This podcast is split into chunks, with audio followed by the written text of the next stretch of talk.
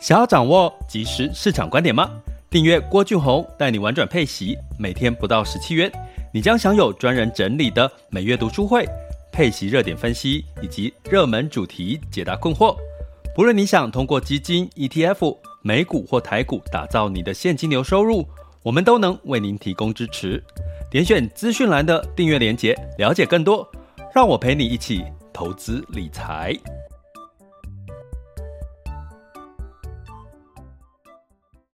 这里是完全配息笔记投资讲白话，一个从投资人角度带你一起掌握全球市场的脉动，分析配息标的、美股、台股、A 港股即时热点，陪伴你不再害怕市场涨跌的风险，一起稳健财富成长。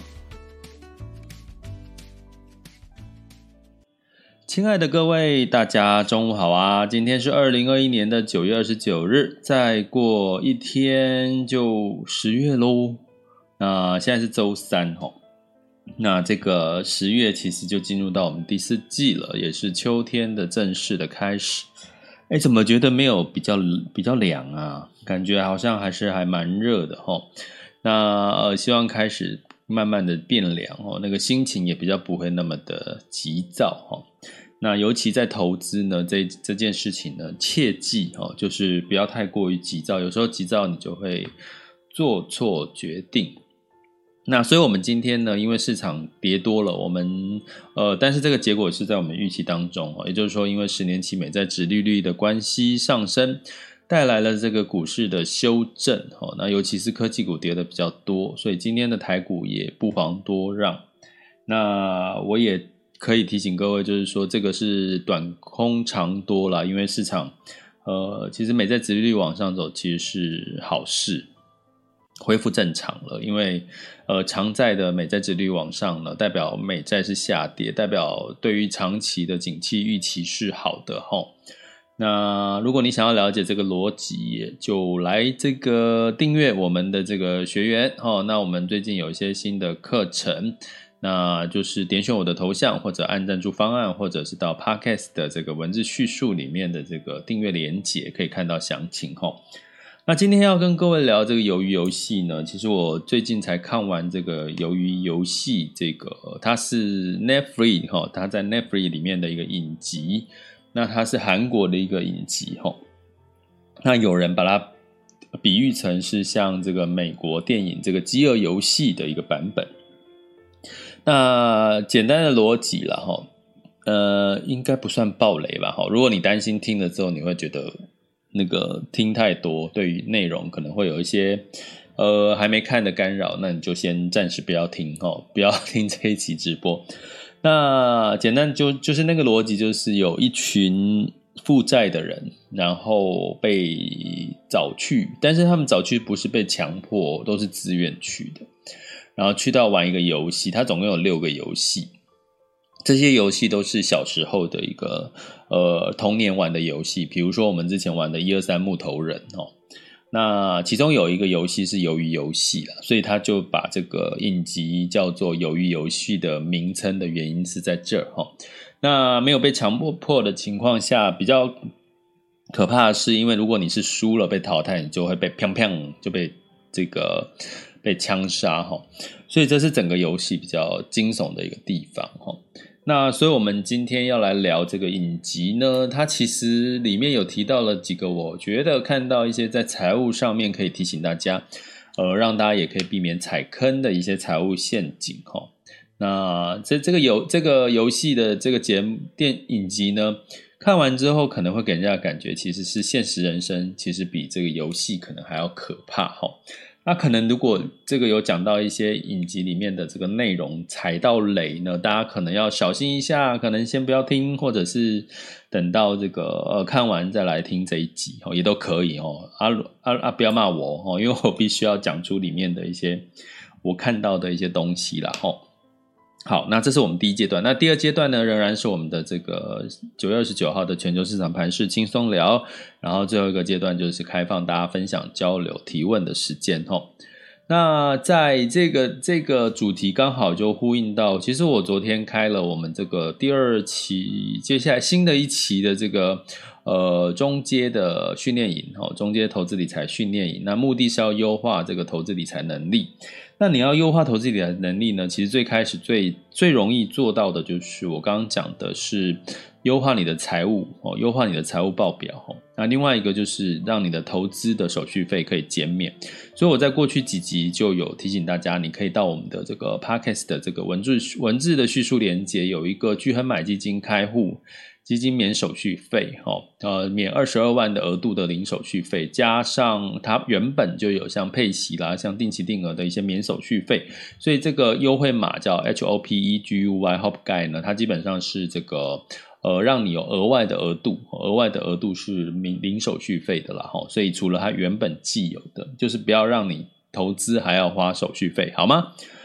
那这件事情呢，我们再回到这个鱿鱼游戏这件事，因为我在上这个这个中，我我我觉得其实财务报表可能很多人会觉得你会关注的是你到底要赚多少钱，哦，你投资能够赚多少的这个报酬率，哦，可是很多人往往忽略了，就是说，那你到底现在的财务状况，就算你赚了十 percent 或赚了一倍，可是如果你是负债的话。其实这些都只是数字游戏而已哈，所以在这个鱿鱼游戏里面呢，一开始这个这个男主角呢，其实呢，他之所以陷入这个负债的危机呢，就是他一开始其实是一个一个标准的一个上班族哈，那上班族后来就是被这个裁员嘛，那引发的引发到后来呢，他又没有就是找工作顺利的情况下。造成呢，他就是去做很多的一些像一些兼职的工作，吼，让他的收入，吼，就是减少，然后再加上开始去做借钱，吼，那借了高利贷，那这个利滚利的情况下，那如果你比照现实人生呢，其实就像我们的信用卡，比信用卡的卡债还要再高一点的利息，高的利息，吼，那这个循环之下，他又没有。入不敷出又没有收入哈，到后来他就是就是依靠妈妈哦，依靠妈妈的这个呃，去持续的卖一些吃的吧哈，然后去这个维持他的收入。可是这个儿子一直就还怪妈妈，这么辛苦的工作赚那么少，你为什么还要去工作哈？可实际上妈妈就回他说啊，你啊不然呢，我怎么养活我们两个哈？所以就是这样的负债人生，可是当你负债人生到了一个阶段的时候呢，其实你都会很想要翻身哈，比如说你会去买乐透啦。想办法就是一夕之间哈就暴富哈，所以相对来讲，投资也会进入到这个所谓的投资陷阱，就是说你会去试着去找有什么东西可以让你一夕暴富的。那故事的情节就在于这个游戏哈开始呢，就找了这个负债的人呢，跟他的玩了一个小游戏哈。那我不不讲这个游戏是什么，然后。呃，在游玩游戏的过程，最后让这个呃，只要他赢了哈，就这个负债的人呢，他赢了哈，他就会给他十万块韩币哈。那如果输了，他没有钱怎么办？那他只要让这个呃跟他对赌的人打他一巴掌就好了。结果呢，大概应该估计呢，一开始有打了十几个巴掌之后呢，最后哦，最后呢，他赢了，终于赢了一次。结果呢，他。他就拿到了十万块，他从此之后就觉得，哎，好像是玩真的哈，哎，可是你有没有一开始就那个场景，就是说衰的人好像真的很衰哦，他们连玩游戏都可以玩个被打了巴掌，打了这个十，可能将近十几次吧，我觉得应该有哦，然后才赢了一次哈。所以，然后赢了一次就得了一笔钱，然后在中间当然还他甚至呢为了这个翻身哈，因为他他有个女儿嘛，然后为了翻身哦去这个呃去赛马哈，去赌马哈，然后去赢了四百多万的这个韩元。那本来想说这个韩元可以让他让他去这个请女儿生日吃一顿好吃的，结果后来被抢走被偷走哈，结果后来遇到债主，那个债主说了那个几十几亿亿以上的这个负债，我想说他赚他只这个赛马赌到了四百多万哦，就是赢了四百多万，好像 也没有办法解决他的债务，可是他却开心的要死哦。所以呢，从这个部分呢，我们第一个要讲的一件事情是什么呢？其实，在这个等一下哈，在这个我们第一件事情看到这个男主角的是，他一开始其实是一个有上班族、有工作能力、有收收入的哈。可是呢，他被这个公司呃，就是呃，可能恶意裁员啊或什么的哈，接下来就没有能力再持续工作。那这个场景应该他的年纪也差不多四十几岁了。所以我第一个想跟各位讲的，其实你要避免你的财务陷阱的危机是，第一个你应该要随时要培养好自己的赚钱能力。我觉得这个是第一个我想要跟各位分享的哈，尤其在我们中介课程，我也一直在提醒这件事情。什么叫赚钱能力？我们如果去在投资一家公司股票的时候，请问在座的各位，巴菲特会去看什么？通常巴菲特就会去看这家公司的赚钱能力啦，它的现金流稳稳不稳健呢？那我常举例说，比如说苹果，它的赚钱能力在哪里？就是它的这个，我们看到的是可能它的呃所谓的 iPhone 啦，它的 iOS 啦，它这个 Mac macOS，还有最近开始陆续的一些订阅制哈，所以你很明显的它是没有办法被。呃，取代了，因为 iOS 现在基本上你很难，就是用了之后很难再离开它，除非那个门槛太高了哈。那第二个呢，就是我们讲的像这个可口可乐，巴菲特很爱投资另外一个股票是可口可乐哈。那可口可乐呢，你会觉得就是你喝了它，就是没有第二个味道是跟它一样，跟可口可乐光这个品牌的。品牌拿出来这个 logo 呢，就会让很多人哦，就像星巴克一样，看到这个星巴克的 logo，你就会觉得哇，它就是一个什么？一个星粉哦，是一个果果粉哦，苹果叫果粉哦，那那个星巴克叫什么？星粉吧哈。所以呢，其实你永远要随时培养自己在。不同的市市场环境里面的一个赚钱能力，所以你可以检视一下。你可以问我之前的工作，哈，最常会被问，呃，就之前我跟公公司的老板有个对话，就是公司的老板跟我说，其实没有你，哈，这个公司也不会停止运转，哈。这句话呢，其实也的确深深的印在我的脑海里面。请问你们可以用这句话去问你们自己，你们现在在公司，或者是在你的职场，或者是在你的创业阶段，或者或者是这个 podcaster，好，像我我们现在的是一个 podcaster，如果没有你消失了，你在这个职场消失了，请问一下你的公司，你的公这家呃公公司或工厂，它的原因就会因此而消失吗？哦，大部分的答案应该是不会哈。所以呢，你怎么样培养自己真正的赚钱能力？而且这个赚钱能力是不能被取代的哈。我觉得这个其实是我其实，在由于游戏这些所有的负债人哦，因为它里面负债是一群人嘛哈，其实是很很很重要的关键。大部分的人呢是。他的，因为他是他的工作是很容易被取代的，所以他就没有办法哈，就是长期稳健的获利，或者有长期稳健的保有他的工作哈。所以我我我其实要讲的是，随时培养自己的赚钱能力很重要哈。包含呢，其实你要找到的是适合自己的能力哈，千万不要去硬去做一些你可能能力不及的能力，比如说你的专长是。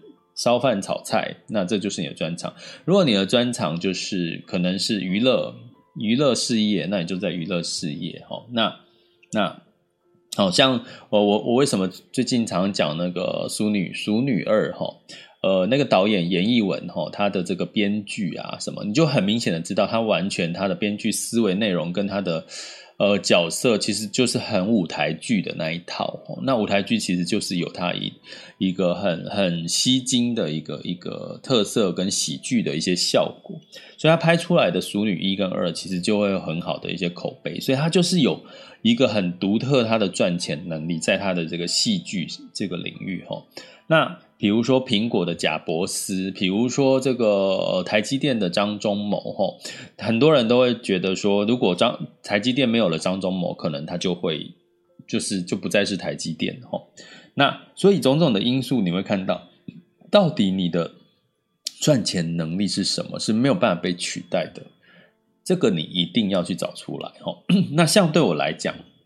我现在我有一定我具备我的赚钱能力是什么？其实我现在的主要就是以息养股嘛。那这个以息养股，呃，我有我我可能有一定的这个资讯差比跟各位比，所以这对我来讲就是我自己的一个赚钱的能力。再加上我可以讲，我可以说，我可以白话说，所以呢，适度的我可以把这些资讯分享出来之后，我也可以适度的变现哦。比如说，你们就加入我们的订阅方案，那所以呢，这也是我的一个比较比较不能被取代的一个赚钱能力。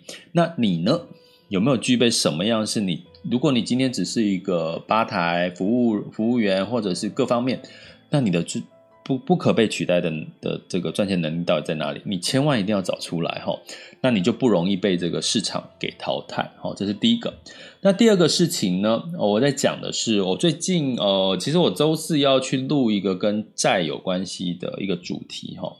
那是因为这个，我后来才知道，原来是制作人他听完我上一集有一集去录影的时候，他我讲到说，诶，我我有一集讲好债跟坏债嘛，对不对？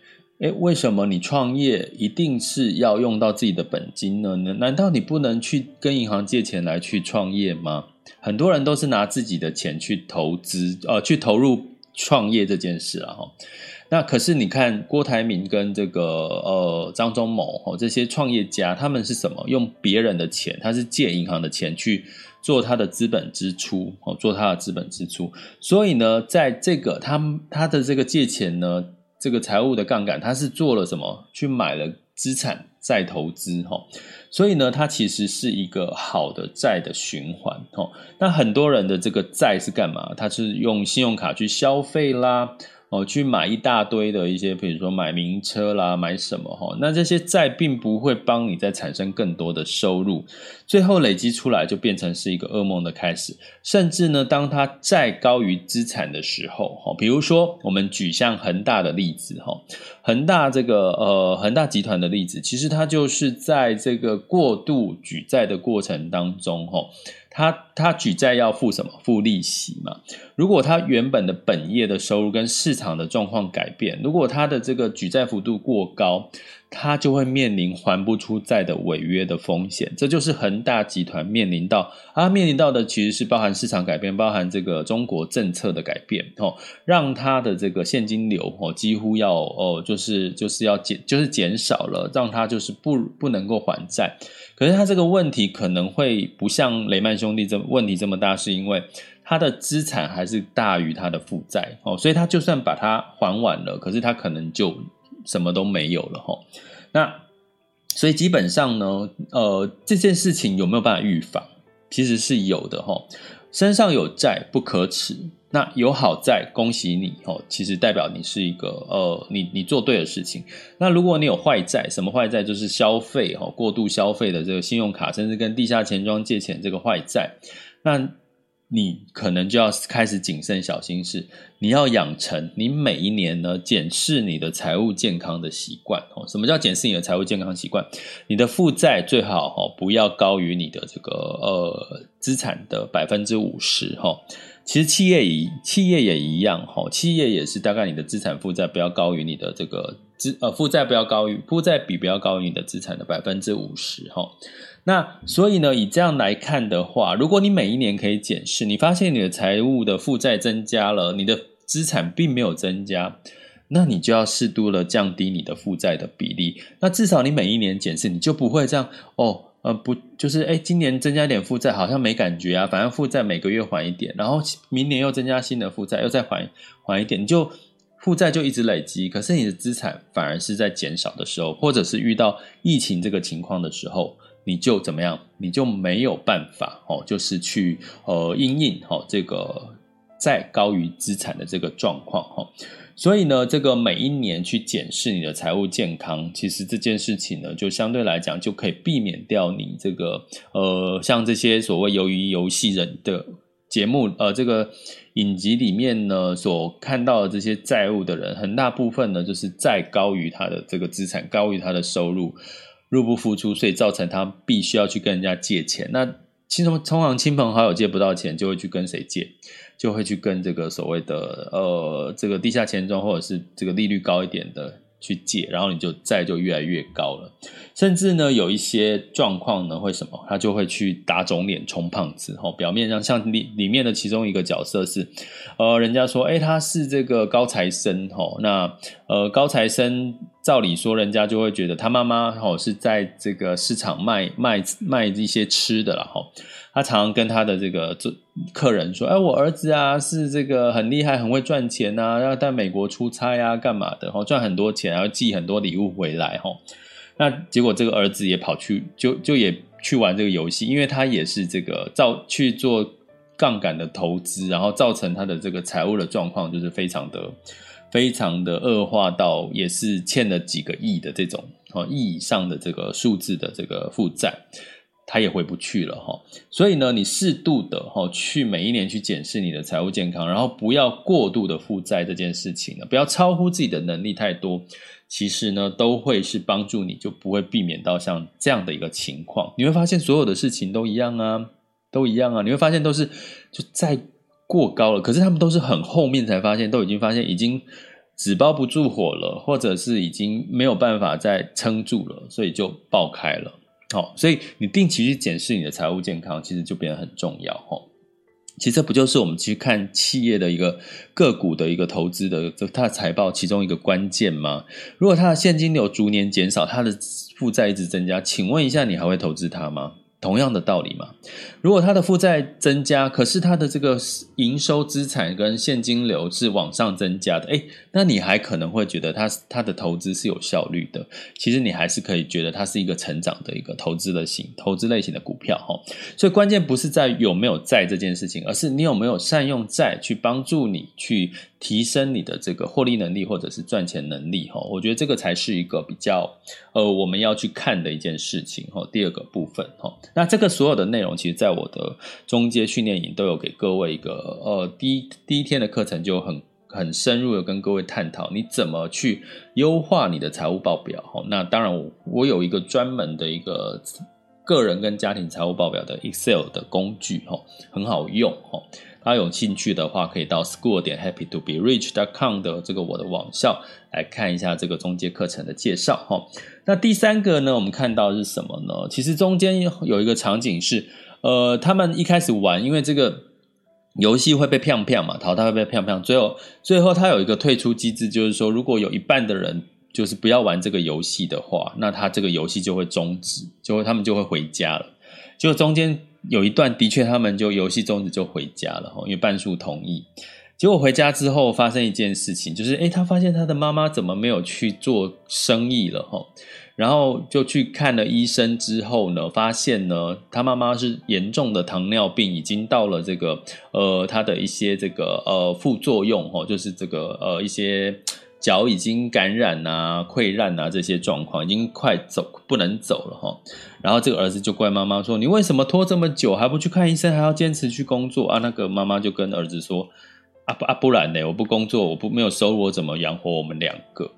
然后还然后这个妈妈接下来还怪他说：“那你不是有医疗保？哦，这个儿子还怪妈妈说：啊，你不是有医疗保险吗？啊，你为什么不用医疗保险去付呢？还要花自己的钱？”他说：“你你傻啦！”，那你这个医疗保险当初你就是把它解约，把剩下的钱拿去用了，拿去花掉了啊！要不然我干嘛？我干嘛要这么辛苦？就是我本来原本的那个有仅有的医疗保险，你也把我拿去解约花掉了，所以我现在没有医疗保险可以帮我付这个钱啊！所以我要讲的是啊，其实啊，你再怎么辛苦，千万哦不要，一定要有一份让你转移风险的这个保险哦。那也不要可随便随随便便的就去这个动用你的保险，但是这个前提是你的保险也不用买太多，买多少呢？你的收入的百分之十，最多百分之二十就好。比如说你一一个月的收入三万块，你就花三千块，好去买保险，医疗保险保障，最多六千块，其实这样就好了。哦，真的这样就好了哈，因为你目的是要什么？转移风险，你不是。要从保险里面赚很多钱，这是你要保一个重要的观念。那你就不会说，哎呀，我的钱都花在保险上啦，然后我可能要用到钱，我就会想要从保险里面解约哈。所以第三件事情，其实，在你不不论是遇到什么状况，其实建议你还是维持一个转移风险的保险，这件事情是相当重要的一件事。哈，第三个，那第四个事情是什么？那其实呢，在这个呃这个影集的最终呢，其实它有一个很大的一个转折点，哈。就是这个转折点我就不讲了，因为这个暴雷之后，我觉得这个暴雷会觉得很无趣，会看了这个，这个是一个很很很有趣的一个转泪点哈。但是这中间呢，最后这个简单来讲，就是这个游戏呢，其实是有很多有钱人出钱，他想要去看，因为他就觉得人生无聊，我已经有钱，我已经失去了为钱奋斗的目标。我的人生好无趣哦，每天醒来就是无趣，所以他们呢，于是就一群有钱人，就是丢了一大笔钱，这些钱就是这样来的。也就是说，这些玩游戏的这些负债者呢，都是赚的所谓的这个奖金，都是从这些有钱人来的。那有钱人就是躲在后面看哦，一开始是从那个荧幕看，最后呢要到现场看，觉得才刺激，才逼真哦。然后呢，这个过程当中呢，你就会发现说啊，其实你有很多钱，你也不用太羡慕那些很有钱的人，真的，因为很有钱的有很多人是不开心的，有很多人是忧郁症的，有很多人是有被害妄想症的，很多人怕东怕西的，所以他们已经失去了生活的很重要的动机跟动力了。所以你现在觉得你自己钱不够，没有钱，没关系，真的不用特别去羡慕那些有钱人。你要做到的是什么？你必须要有追逐梦想的这个能力啊！你必须要有这个满满的追逐梦想的动机，因为当你有一个很想要实现的梦想，那全世界都会帮助你去实现这个梦想，去为了实现这个梦想需要得到的财富，同时呢，这也会让你赚到的钱或者是投资赚到的钱，金钱也会变得特别有意义哈。所以呢，这个影集其实有谈到后面，其实有谈到这个点，有钱跟负债。他一方面讲到了负债的人的这个现实生活跟游戏之间的残忍，啊，另外呢，其实他也讲，其实他里面也探讨了这个有钱人呢很有钱，可是他其实人生是非常空虚，而且是变态到无聊到这种哦，要看这个看人家有玩游戏哦，才会觉得人生有刺激感。所以不要去羡慕有钱人。如果你现在还有梦想，呃，我之前有一位，我有一位学员跟我说，他真的就是很想要，呃，听听我讲，我用以息养股，呃，有稳健的现金流，他就很希望开一家店，一家咖啡店，然后呢，希望先打造一个他稳健的现金流，然后再来开这家店。那我跟他聊了几次，讨论了几次，我发现他其实是有能力开这家店的，包含他现有的资产，包含他的现金流，包含他的观念，包含他的呃这个家庭状况。其实我看到了一个一个一个一个年轻人，就是在有一个很明确的梦想啊。其实他现在的财富的累积，其实也慢慢的往这个开咖啡厅的梦想实现。我不知道他今天会不会听到这集 podcast 哈，但是我其实真的。很希望帮助这样子的朋友，就是可以真正很具体的想要一个梦想，然后为了这个梦想去做一些他的财务规划啦，或者是努力打拼这件事情。呃，当你在做这些事情的过程当中，光过程你就会让。钱这件事情变得非常有意义的吼，那所以呢，你现在是负债也没关系。现在哪怕你现在工作很辛苦也没关系，哪怕你现在呢可能工作不如意，或者是没有理想的生活也没关系。但是你千万不要因为这些被打倒而失去了你追逐你最想要的梦想的这个动机。因为当你有这个追逐梦想的动机，自然你很想一直想一直想，越想的时候，真的老天爷都会来帮助你。你看我那位这个学员呢，他就他愿意把他的这个梦想跟我分享的时候，我我第一个想法就是我想要帮助他，真的我就会觉得我想要帮助他去完成这件事情，教他呃投资理财上面我我我的一些经验跟技巧分享给他，然后希望针对他的个案去。做更多的一些讨论哦，那所以呢，其实你会发现，当你愿意把你的梦想讲出来的时候，也也会有很多人愿意去帮助你。所以不要吝啬，不要缩起来，不要不要害怕，不要觉得自己做不到，这些话都把它抛掉，请告诉自己，告诉我，或者你等一下也可以分享给我，你现你追你现在的梦想是什么？你想要完成什么事情？相信我，基本上你只要活在这个地球上，你都有机会实现自己的梦想。你以为我？也是突然之间就录了 podcast，突然之间就出了书啊，突然之间就什么东西都都慢慢的这样顺风顺水吗？其实并不是，我肯定中间有遇过很多的挫折，不管是工作，大家看到我的头发是真的是白头发欸，那我中间的工作的焦焦虑啦，或者是呃我带领团队的这些所有的这个阿早的事情哦，不好的事情还是很多啊。可是呢，我自己很清楚知道，我要打造我自己稳健的现金流，我可以提早退休去实现我更多人生当中更多的梦想。当我很清楚知道我要的是这个的时候，你就会发现，再多的问题都不再是问题，它只是一个过程。最后，你就突然之间，诶，时间一到，你就达成你的目标了。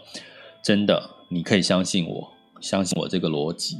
然后也相信你自己哦，我想这个是，呃，你就有机会，哦，就可以，哦，呃，就是一步一步的然，然后呢，就是每天听一下我们的 podcast，哦，因为我一定会带给你们正能量，帮助你们，给你们一些正能量跟信心，哈，去慢慢的去实现你们在财务上面的一些。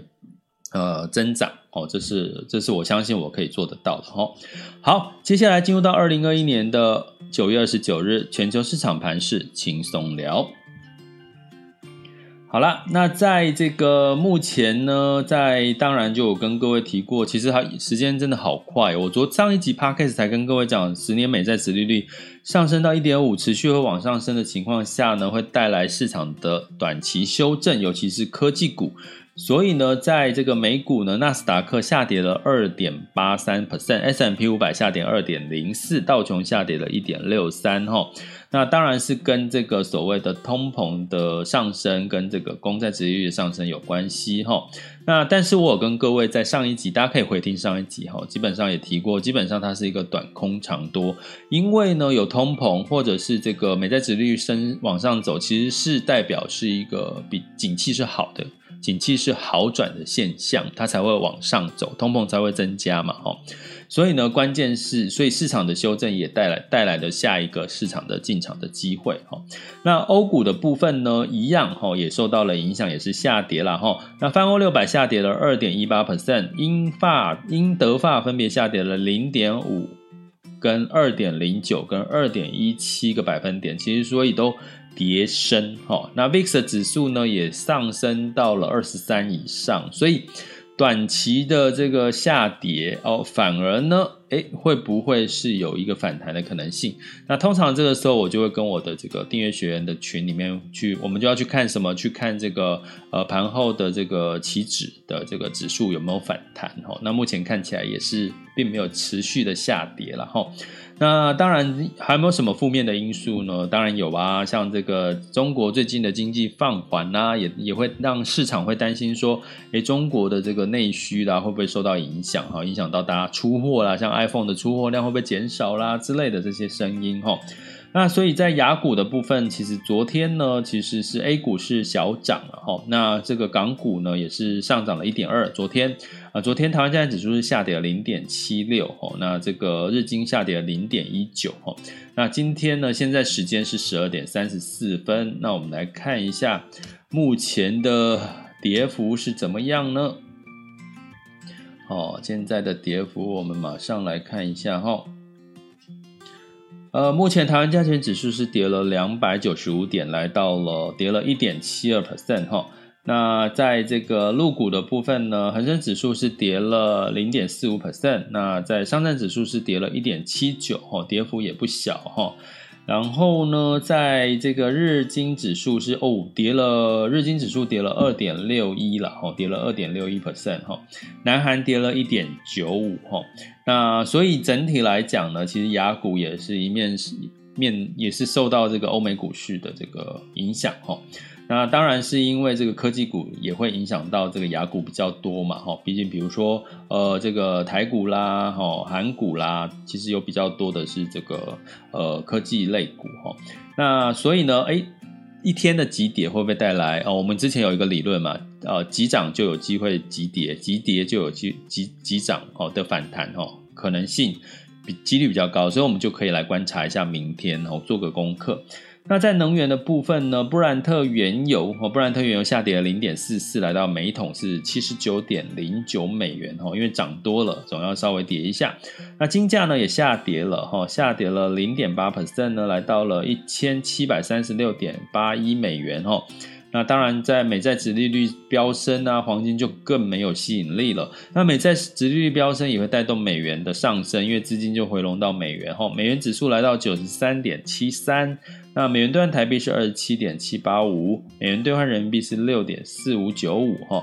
所以呢，持续观察一下这个美债殖利率。那我在昨天应该有提到哈，大家可以去回听这个上一集的 Podcast，我有讲到一点六。预期在一点六啦，哈，相对来讲都还是哈，就是这个美债殖率十年美债殖率一点六左右，都还是在一个合理跟这个稍微算健康的一个状况哈。所以呢，大家就持续关注一下后续的状况哈。那这个急急修正的一个状况呢，诶，像呃，如果你是这个配息类的标的呢，就很适合的做这个所谓跌了就买的策略了哈。配息类的标的哈，那原因是什么呢？我们会在十月六号有这个找到七 percent 以上的定存这样的以息养股的课程，从基础到这个实操的完整教学哈，会分十月跟十一月各有上下两场哈，所以大家有兴趣在这个时间点真的最适合以息养股这个策略，因为市场波动加大了，呃，市场的变化也情绪也开始出现了多空的分歧，所以大家有兴趣的话，也可以点选我们的这个。赞助方案跟点选我的头像，或者到 Podcast 的订阅连接，都可以看到这个课程的说明。那如果你是我们的白金订阅学员的话，原则上你就不用报名这个课程了，因为你就可以直接免费优先上课哈。所以呢，你可以选择用这个订阅白金订阅的方式，或者你直接不想订阅哦。那你只想要单纯上这个课，你就直接上这个课也可以，哦，都可以找得到相关的一些讯息跟做法，哈。好，那呃，今天的这个内容呢，其实也跟各位聊了一下，聊完了哈。那接下来进入到我们第三阶段，大家可以来分享交流时间。那你可以按一下这个举手键，哈，那就可以哈，我可以把你 Q 上台来，然后跟你就做交流。诶，今天 Eason 居然出现了，好。嗨，医生。喂，是医生，好久不见。喂，老师，好久不见。是，对，最近都在忙，没什么机会能听。哦，真的，我怎么觉得你的声音有点沮丧？是不是因为股市跌的关系？啊，有一点，有一点。啊，真的吗？今天看的好闷呐。哦，不过没关系啊，就反正就一天而已，影响一下子的心情。嗯，是，好。对，最最近看比较开，啊，看比较开，都会涨回来，嗯，对吧？很好，稳的东西反正就会涨回来。我就好奇，老师，你开始讲的那些就是早赚钱的话，老师你花多久的时间才找到？找赚钱的方法吗？呃，我我其实，嗯，对你你现在讲的是说我怎么去找到我的优势，是不是赚钱优势？对啊，而且是花了多久的时间？哎、欸，其实我一直都在找、欸，哎，其实其实呃，因为这个市呃市场跟环境一直在改变，我从科技业。到金融业，我其实我在科技，我是在科技业的时候，那个时候的老板给我了一个当头棒喝，就说，其实我那个时候考虑要离职啊，因为目的是也希望他给我加薪呐。那你通常会这样谈嘛？那过程当中，那个老板就跟我说，呃，你呃，你其实你就算离开了这家公司，不会因为失去你而停止运转。好，这是他跟我讲的一个比较重的话。那其实这句话之后啦，自从这句话之后，我就开始觉得，嗯，对啊，我离开了这家公司，的确这家公司才会运转。那我应该具备什么样子的技能，或者什么样子的能力，才能够让我可以就是不会被呃停止，就是被取代？所以我就一直在思考，我任何在任何一个场景、任何一个工作、任何一个状态呢，我都会去思考这件事。那举个例来讲，你这样问我的话，比如说我举我现在在录这个 podcast 这件事情好了，其实呢，你会发现我跟我我看到，比如说我我会把我的名字放上去。好，我在做做，我现在做什么事情的时候，呃，包含呃任何的上节目啦，或者是 podcast，我你会发现我的节目会把我的名字放上去，因为我觉得啦，哈，我现在在做的事情是什么？我现在在做的事情，某种程度是在做一个流量的一个事业，也就是说，它其实是一个 IP 的创造、打造。IP 是什么？你知道吗？嗯，就是有点个人形象，然后就是。一系列下来的，对对，就好比说什么哈利波特的 IP 啊，什么金庸的 IP 啊那种，对对，它就有点像是一个呃个人的品牌形象，或者是智慧财产权，哦，智慧财产权这样的智慧智慧财产的一个概念呢、啊。所以呢，我我觉得说，因为我如果要现在做的事情，某种程度它是一个 IP 的一个产业的概念，所以呢，我就必须要去凸显我的 IP 是什么，所以我就一直在这个部分就要去经营。哈，我现在是用我的例子在在这个阶段，我是这样举例。所以呢，如果你是在工作的职场上面，你就要先先我我我在我的中阶课哈这个训练营里面，我我有就教大家一招，就是。用一个四个象限，你要先分类你自己是属于哪一种族群。比如说，如果你今天是上班族，那请问上班族他的财务啊，他的财务来源是什么？不就是赚所谓工作收入啦、加班啊、年终奖金这些，对不对？那有没有别的东西？好像没有了，感觉比较难。比较难的，对不对？所以呢，如果你今天是上班族，你就要认份的。像我之前是上班族，我就认份啊，我就是要跳跳行业啊，我就要去去去跳到另外的行业，然后就是那个行业就是要要求加薪啊。所以我在现在的工，我在上班的那段期间，我是一直在建立我的口碑，针对我的上游跟下游的公司，我都要让他知道我工作的，诶，我做得很好哦。然后，诶，他们觉得找我做事很靠谱哦。然后呢，所以当我想要离。跳跳到另外一行业加薪，我就会把这个讯息给这些这些我的上游跟下游。那他他们我有这个口碑，他们就会自动的找我去谈。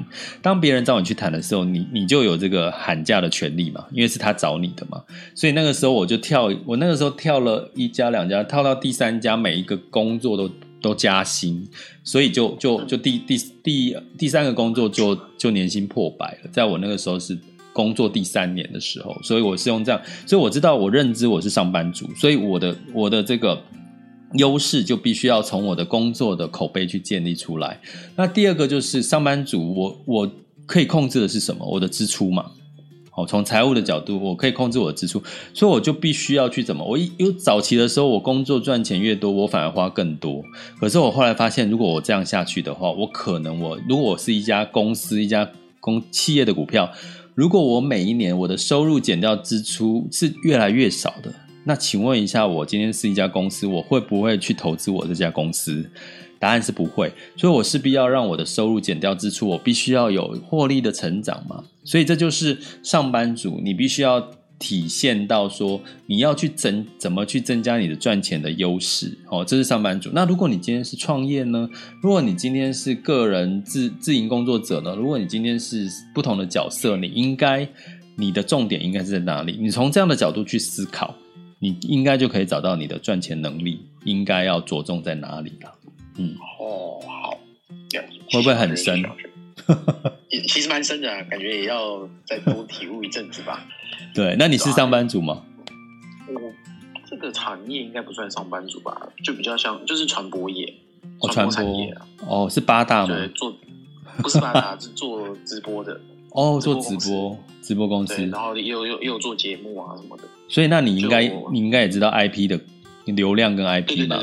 的关键，所以呢，其实你只要在任何一个产业、任何一个领域，比如说你用这个角度去看，你大概都可以找到这个产业的亮点。然后，比如说我最近在我们的中间训练有讲举例，比如说你看不看好 Louisa 上市这件事？你看不看好 Gogoro 去美国借壳上市这件事？那那怎么看？就是你要看他们的赚钱能力。到底是不是有在市场的有足够的市场，让他们赚钱能力有足够的成长的空间。这两家公司，我的看法是一个看好，一个不看好的。但是我我不讲，因为这开公开的场合，我不要讲。我看好哪一家，不看好哪一家。可是呢，我在我的中间课有讲，但是其实中间就是他们两个的赚钱能力很明显的是不一样的。所以你真的要适度，一定要找到自己的赚钱优势在哪里，而且这个优势最好是不可以被取代的。比如说郭俊宏，他就是郭俊宏，不可以被取代。你搜寻 Google 郭俊宏，就看到很多郭俊宏的资料。可是我在十年前搜寻郭俊宏，会出现的是魔术师，或者是棒球棒球队的人，不会是我。前面的第一页都大概是到第十个才会出现我。可是现在你只要搜寻我的名字，第一个到第十个都是我。那对我来讲，就是很明显，我知道我自己的这个 IP 的这个转化已经已经有一定的进步了。对。大概用这样的逻辑跟你分享，嗯，好，谢谢老师。好，这可能好，谢谢哦，谢谢医生。那这个刚好他他其实问得很好，刚好引出了我自己这最近跟自己在想的一件事情，也跟各位分享了。你怎么去找到你的赚钱的一个优势？其实真的是在未来后疫情时代是一件非常重要的事情哦。那后续大家有针对这个话题想要交流，或者希望我讲更多一点，那你也可以留言给我好吗？这里是郭俊宏带你玩转配息，给你及时操作观点。关注并订阅我，陪你一起投资理财。我们下次见，拜拜。